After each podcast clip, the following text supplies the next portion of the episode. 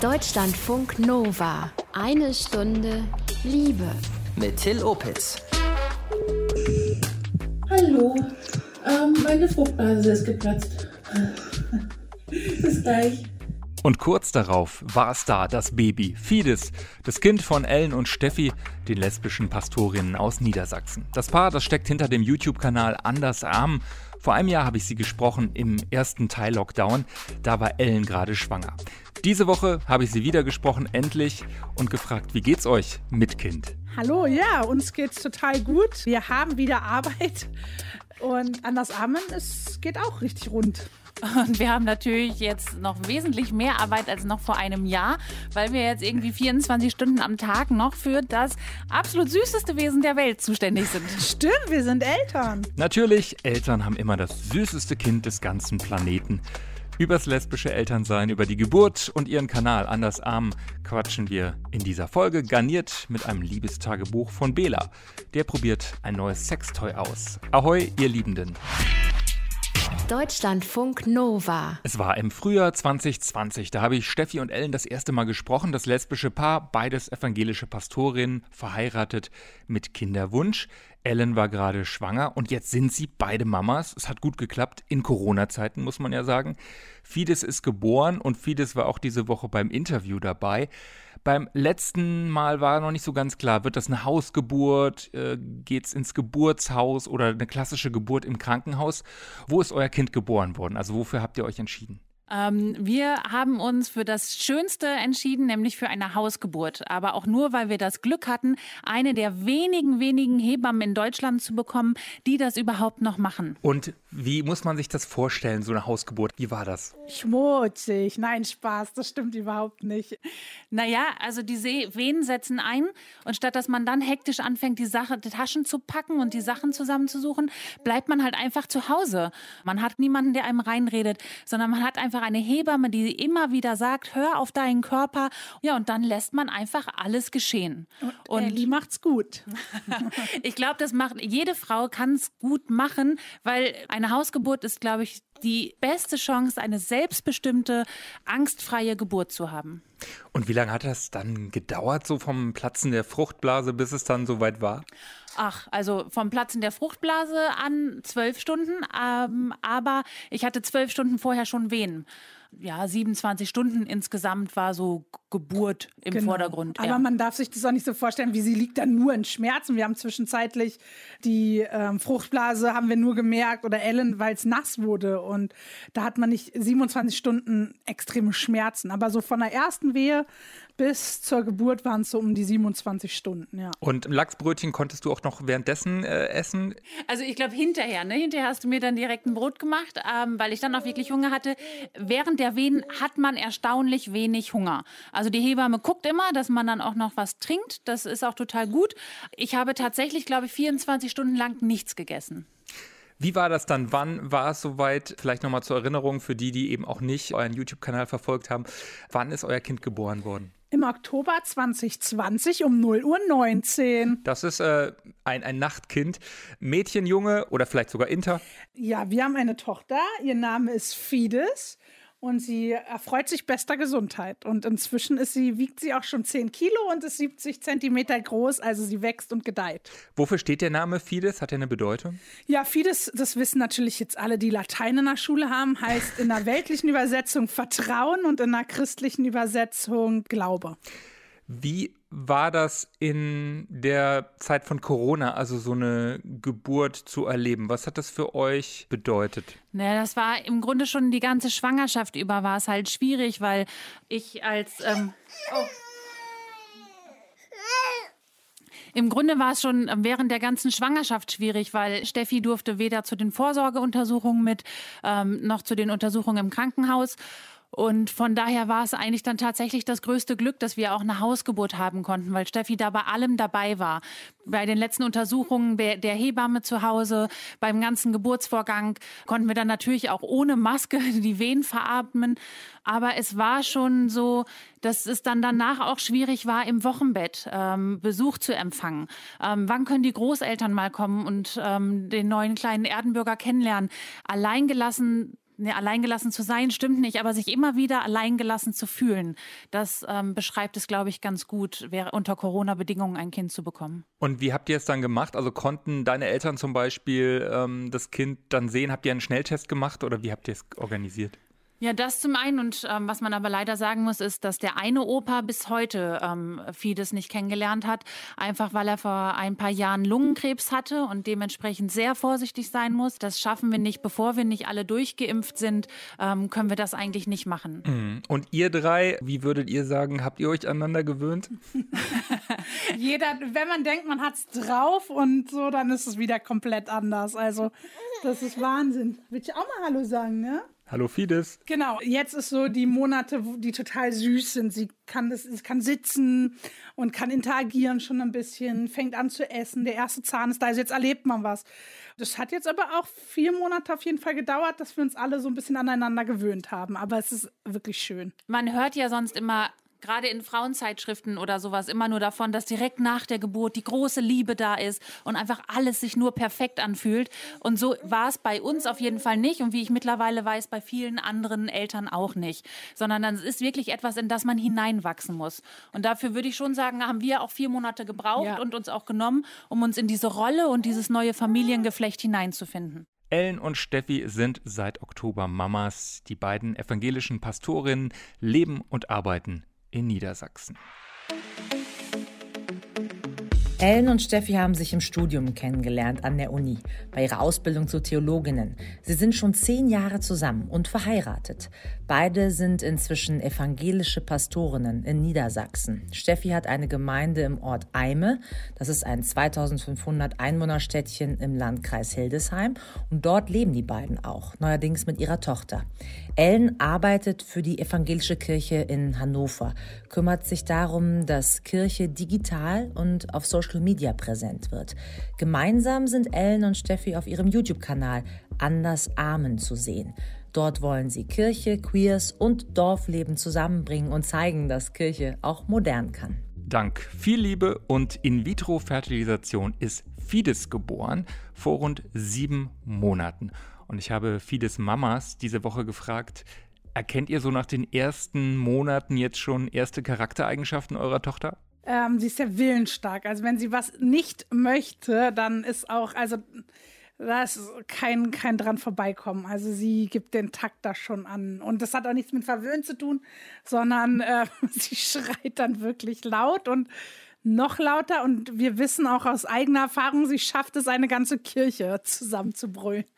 Aber gleichzeitig, sie kann sich auch schon relativ lange mit sich selbst beschäftigen. Das stimmt. Also wenn sie etwas an etwas Interesse gefunden hat, dann kann sie sich da auch echt schon hinein vertiefen und an so einem Plastikkaustab auch einfach eine Dreiviertelstunde zufrieden dran herumnuckeln.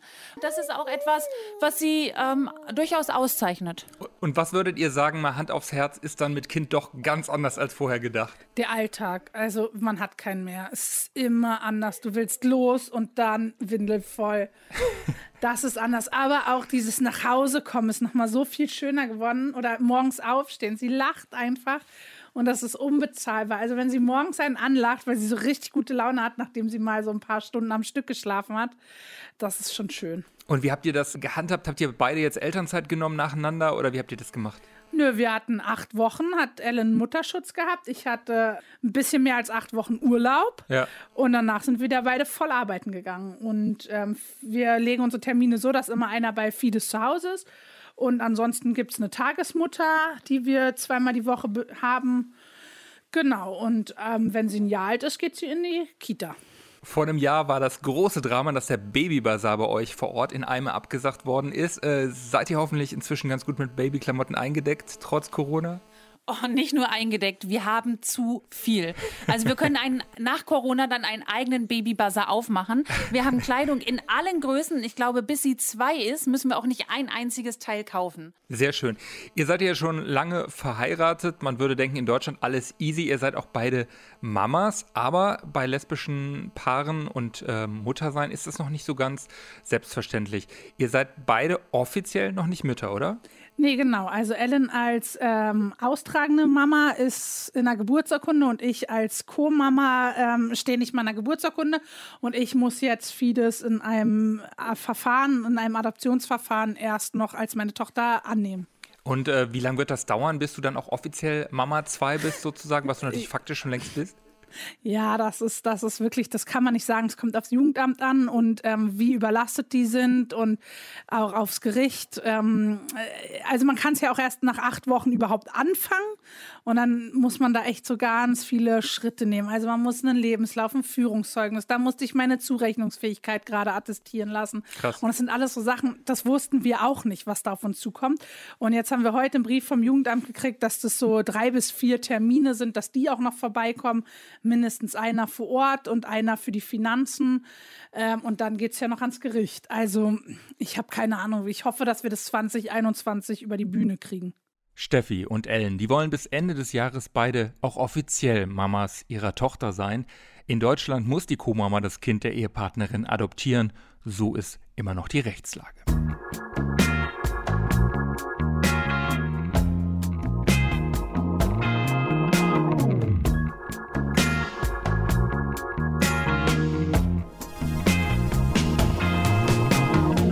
Sie sind lesbisch, ein Paar und beide Pastorinnen.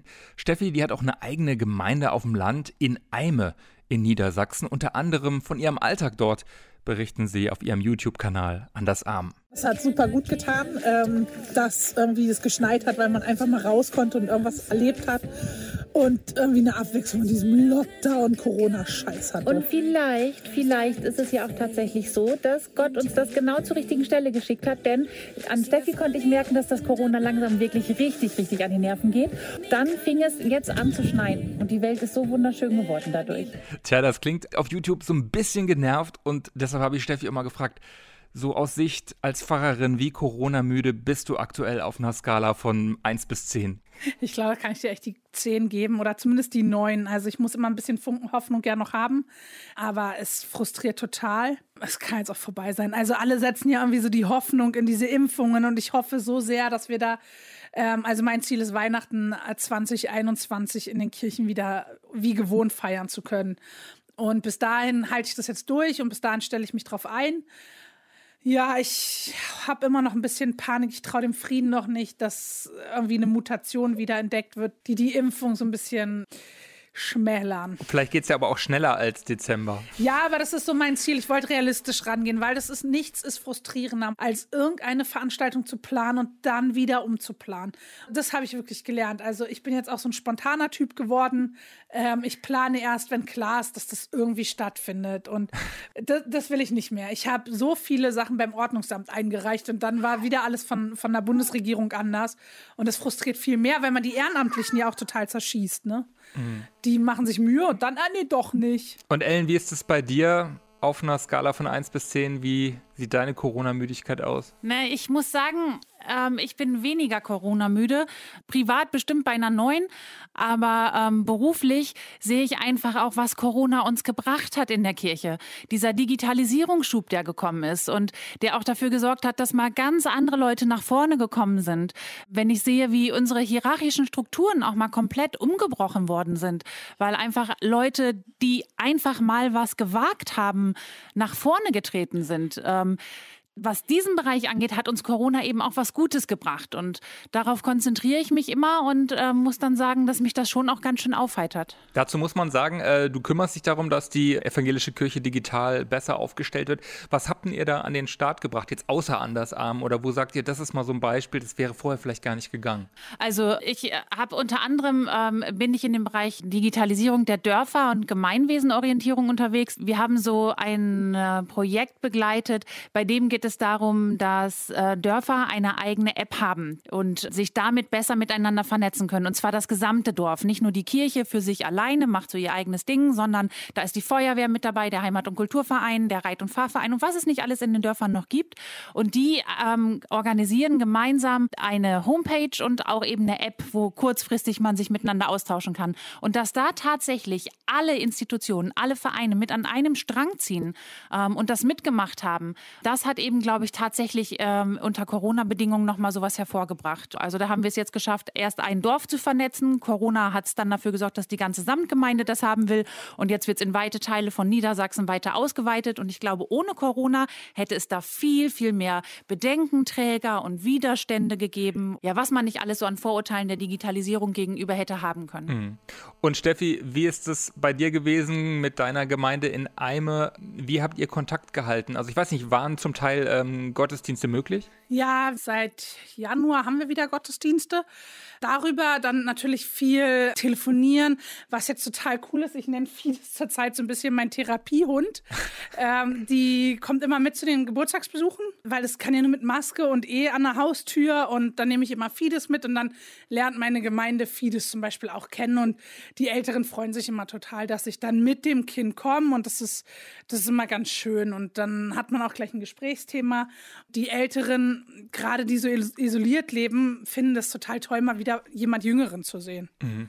Und würdet ihr sagen, das war vielleicht sogar auch ein Vorteil jetzt in diesen Corona-Zeiten auf dem Land zu leben, eine Landgemeinde auch zu haben, weil man vielleicht auch mal eher einen Abstandsspaziergang hinkriegt als irgendwie jetzt in Hannover oder München? Auf jeden Fall. Vor allem, man muss dazu sagen, in Fleckeneime gab es punktuell immer mal einen Fall, den wir so total schnell im Griff hatten, der auch nie zu Ansteckungen, weiteren Ansteckungen geführt hat. Und dadurch konnte man auch immer beruhigter den Menschen trotzdem, also wenn man sich mal näher gekommen ist, also ähm, sprich beim Einkaufsladen oder man, man hat ein Beerdigungsgespräch, das haben wir natürlich nicht an der Tür geführt. Ne? Man hat einfach ein besseres Gewissen, weil man weiß, wer Corona auf dem Dorf hat. Mhm aber auch Spaziergänge. Wir sind ja viel weitläufiger. Also wenn ich rausgehe mit Fides oder Ellen, dann sind wir sofort in der Feldmark. Jetzt, als zum Beispiel das Schneechaos war, da sind wir dann einfach, haben wir das auch genutzt mhm. und ähm, sind dann zum Beispiel mit dem ähm, Schlitten, haben uns ziehen lassen. und ähm, Fides findet Schnee allerdings nicht so cool. Ich habe gelernt, man lässt sich äh, in Eime vom Traktor ziehen äh, durch den Schnee. Sehr praktisch. Ja, genau. Und, und das ist halt auf dem Dorf möglich, ne? Und das finde ich gut.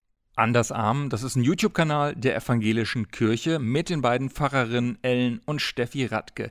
Kurz nach dem Start des Kanals haben sie mir erzählt, an wen sich Andersarmen so richtet. Kleine Zeitreise. Wenn wir es ganz genau fassen, dann sind das 20 bis 24-jährige queere Menschen, die es nicht mehr schaffen, ein ganzes Vaterunser zu sprechen. Also Menschen, die der Kirche sehr fern stehen. Wir finden es wichtig, dass queere Themen einfach auch in der kirchlichen Landschaft ähm, zugegen sind. Das ist eben jetzt anders Amen. Wir sind evangelisch, das heißt, da gibt es ja niemanden irgendwie, der jetzt vorgibt, ähm, wie es zu sein hat. Insgesamt begleitet die Landeskirche uns mit total viel Sympathie, aber natürlich gibt es auch Stimmen unter Kolleginnen und Kollegen, die das nicht gut finden. Also ähm, die auch sagen, das ist nur Selbstinszenierung oder wir machen das nur für unseren persönlichen Ruhm oder so.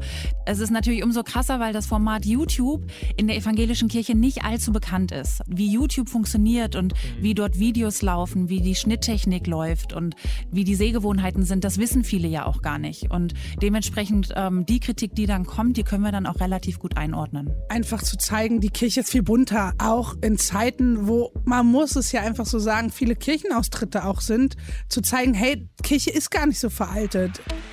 Ihr habt's gehört, inzwischen sind Ellen und Steffi Regenbogenmamas und ihre Tochter, die geht schon bald in die Kita, so wie es aussieht.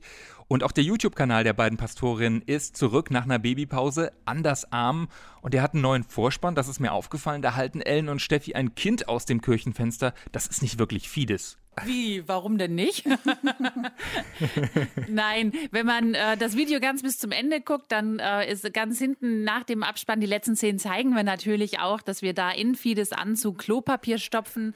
Ähm, und wir haben nur ähm, beim Dreh an Michael Jackson gedacht, von dem Steffi so ein großer Fan ist, mhm. ähm, und haben gedacht, wir feiern so unseren eigenen persönlichen Michael Jackson Gedächtnis-Opener, ähm, allerdings in verantwortungsvoller Weise. Also nein, wir würden Fides niemals einer solchen Gefahr aussetzen setzen. Das heißt, habt ihr auch Beef bekommen dafür, weil es Leute nicht verstanden haben? Nein, nein, wir haben es ja gleich aufgeklärt, ne? dass es sich um eine Puppe handelt.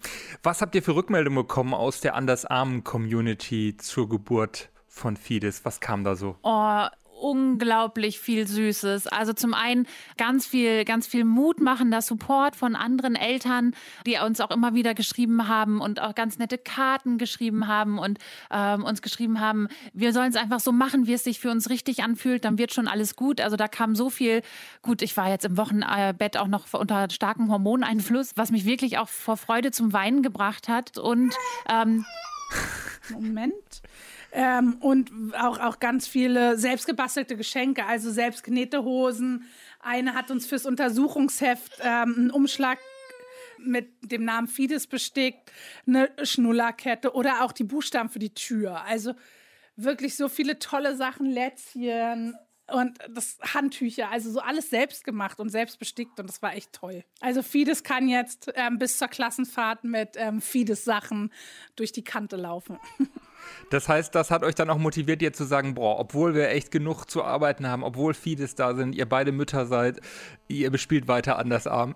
Ja, also man muss schon sagen, es ist sehr viel Stress, ähm, weil Ellen macht sie mal in die Trage. Unser Babysitter ist krank, deswegen mussten wir sie mitnehmen. Ja, wir machen auf jeden Fall erstmal weiter. Wir haben ja auch gedacht, letztlich wird es ja irgendwann mal weniger. Wir waren ja jetzt in allen Talkshows. Aber jetzt kommt dann die zweite Runde, weil jetzt ist Fides da. Und es ist einfach so ein ganz aufregendes Leben auf einmal. Und Fides fügt sich da ganz gut ein. Und wir nehmen Fides auch überall mit hin immer zu ihren Bedingungen und das sagen wir auch. Also wir brechen dann halt auch mal eine TV-Sendung ab oder gehen raus mhm. und, und es läuft aber bis jetzt ganz gut. Schön. Was würdet ihr sagen, habt ihr jetzt nach anderthalb Jahren so mit Andersarm bewirkt? Also hat sich was verändert? Gibt es mehr lesbische Sichtbarkeit? Kommen vielleicht queere Leute auch wieder positiver auf die Kirche zu? Meint ihr, da gibt es schon irgendwie so einen Effekt? Ja, auf jeden Fall Sichtbarkeit. Also gerade, und das muss man ja schon mal sagen, ähm, ist es ja in aller Munde durch die katholische Kirche und die letz letzten Papstäußerungen. Und da ist es schon gut für die evangelische Kirche einfach auch so ein Eisen wie uns im Feuer zu haben. Ich glaube, da sind auch alle ganz froh drüber. Und was sich bei mir eingestellt hat, ist die Tatsache, ich bin da gar nicht so rangegangen, dass wir so viele Menschen ansprechen und dass es so viele queere Menschen gibt, die wirklich mit der Kirche auch hadern. Aber dass so eine Brisanz hat, das ist mir alles erst durch die Rückmeldungen und so klar geworden. Ja, da haben wir auch wirklich erst durch Anders Armen gemerkt, an wie vielen Stellen sich Kirche wirklich versündigt hat gegen Menschen. Also was sie einigen Menschen und ihrer Biografie auch angetan hat. Und da ist es gut, dass es, ähm, dass es uns gibt, nicht weil wir es jetzt einfach wieder gut machen können. Und dadurch, dass es uns jetzt gibt, ist einfach wieder alles schön. Aber dass wir jetzt trotzdem da sind und es jetzt möglich ist, dass wir da sind, das tut vielen Menschen gut. Ja. Und erlebt ihr dann vielleicht zu Lebzeiten auch noch einen Kanal von zwei schwulen Priestern, ja, die mit dem Segen ihrer Kirche, der katholischen Kirche, dann von ihrem Kind berichten? Oder erlebt das erst eure Tochter? Was glaubt ihr? Ähm, bei der katholischen Kirche, die ja nun mal eine Weltkirche ist und deswegen solche Entscheidungen für Indien, ähm, für Argentinien, ähm, für genau für, äh, für afrikanische Länder genauso treffen muss wie für Westeuropa, wird es wohl erst Fides oder ihre Kinder erleben? Dann werde ich ja Oma. Ja. Was habt ihr euch vorgenommen für Andersarm dieses Jahr? Habt ihr Themen oder Sachen, die ihr auf jeden Fall äh, thematisieren wollt? Naja, auf jeden Fall soll die Adoption irgendwie, also wir wollen aufklären, was das, was das, wie das läuft. Man muss das alles einmal durchleben und dann kann man auch Tipps geben. Und natürlich hoffen wir, dass wenn wir haben jetzt das Adoptionsverfahren noch angestrebt, aber eigentlich wäre es ja ganz schön, wenn das nicht mehr nötig wäre. Mhm. Das ist so ein Ziel, natürlich nicht gleich von Andersarmen. Aber vielleicht können wir ja unseren Teil dazu beitragen, wenn wir zeigen, wie absurd das eigentlich alles ist. Und worauf freut ihr euch am meisten in der Post-Corona-Zeit? Also gehen wir mal davon aus, dass wir alle geimpft sind, das auch wirkt. Steffi, worauf freust du dich am meisten? Party, Party, Party. und auf meine Jugendlichen. Also, dass ich die wieder mit denen im Auto fahren kann, dass wir wieder Reisen und Jugendfahrten machen können. Ellen, und was machst du? Nee, ich glaube tatsächlich, Party klingt immer so, aber so dieses Gefühl, was man manchmal auf Feiern hat, wenn man mit einem Glas in der Hand auf einer Tanzfläche steht und einfach nur alles richtig sich gut anfühlt ähm, und man einfach nur tanzt und tanzt und tanzt ähm, und im Sonnenaufgang dann nach Hause geht, das wünsche ich mir einfach wieder so ein was Ausgelassenes, etwas so, wo man sich frei fühlt, wo man sich grenzenlos fühlt. Darauf freue ich mich. Und du freust dich auf Spa und Sauna. Ja, das stimmt auch. Endlich wieder bei 90 Grad schwitzen. Danke euch beiden. Gerne und alles Gute für euch. Das waren Ellen und Steffi in eine Stunde Liebe.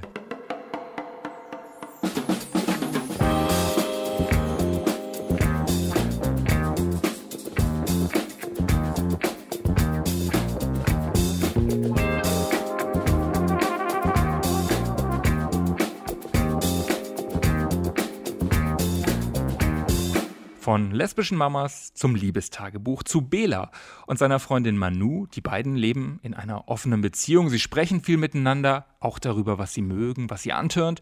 Und so testet das Paar auch mal neue Sachen. In dem Fall ein Sextoy für Bela. Vor einiger Zeit war ich im Gespräch mit meiner Freundin Manu und wir haben so über unsere Körper und erogene Zonen geredet. Und dann sind wir irgendwie darauf gekommen, dass es eine erogene Zone bei mir gibt, die wir so gar nicht bespielen. Und das ist mein Anus und mit der Prostata. Und da habe ich so für mich gemerkt, okay, äh, warum eigentlich? Und da haben wir so ein bisschen drüber geredet. Irgendwie sind wir dazu gekommen, dass ich gesagt habe, ja, ich habe Bock, das mal auszuprobieren. Am Anfang haben wir es mit dem Finger so probiert und herangetastet. Und das hat sich gut angefühlt irgendwie. Auch habe ich das dann auch selber bei mir so mal ein paar Mal ausprobiert und so gedacht, ja, das ist doch eigentlich ganz reizvoll und das möchte ich auch gerne mal weiter ausprobieren. Dann haben wir auch zusammen im Internet mal ein bisschen geschaut, was gibt es denn zu kaufen und uns davor informiert. Es gibt ja auch ähm, von Eine Stunde Liebe einen Beitrag dazu und den haben wir uns dann auch nochmal angehört. Und dann hatte ich das Glück, dass ähm, meine Freundin mit einem ihrer Lover zusammen eh irgendwie sechs Sachen in einem Shop bestellt hat. Und da hat sie dann so einen kleinen Plug mitbestellt und mir geschenkt. Ist ein recht kleiner Plug und das macht auch ein Anfänger-Plug wohl aus. Es gibt da auch dann äh, größere Dinge und auch irgendwie ist so eine Idee von uns, auch mal so einen Umschnall-Dildo oder sowas, wollte meine Freundin am Anfang einfach mal ausprobieren. Und dann habe ich gesagt, nee, das ist mir irgendwie zu groß und das ist auch, glaube ich, nicht das, womit man anfangen, womit wir anfangen wollen. Deswegen war das was Kleines auch ganz gut. Und der ist auch so aufgebaut, dass er sozusagen nicht außersehen ganz reinrutschen kann oder so. Hat sich dann irgendwie erstmal für ein paar Wochen so gar nicht ergeben, dass wir den irgendwie ausprobiert haben. Ich habe den dann selber auch mal bei mir ausprobiert und das war ganz schön. Und an dem Abend, wo wir den Plug ausprobiert haben, haben wir verschiedene Dinge ausprobiert und es war sehr angenehm, das auch zu spüren. Und ich habe versucht, viel Feedback zu geben und Mano hat den Plug mal gedreht und mal an verschiedenen Stellen berührt. Und es war ein schönes Ausprobieren und gar nicht so was mit dem Ziel, irgendwie jetzt erregt zu werden. Und so war auch der Abend irgendwie, dass wir gar nicht vorhatten, Erregungssex zu haben, sondern nur den Plug auszuprobieren. Und es war sehr schön und ich freue mich drauf, den nochmal auszuprobieren. Ich glaube, das Thema Sex Toys und ganz besondere so Anal-Sachen sind auch gerade bei Männern immer noch ein großes Tabuthema. Also ich habe das Gefühl, dass Dildos und Vibratoren schon mehr akzeptiert sind als eine Penetrierung irgendwie am Anus, an der Prostata. Und das merke ich schon auch. Auch so bei mir, dass es da noch eine Hemmschwelle gibt. Und ich finde es aber eigentlich schön, das auszuprobieren. Wenn es da eine erogene Zone gibt, ist es doch toll, diese Lust irgendwie auszunutzen und, und, und mit der zu spielen. Danke, Bela, fürs Teilen dieser Erfahrung. Bela und seine Freundin Manu, die heißen im echten Leben anders.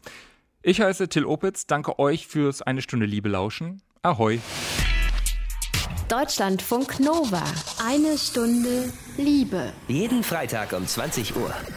Mehr auf deutschlandfunknova.de.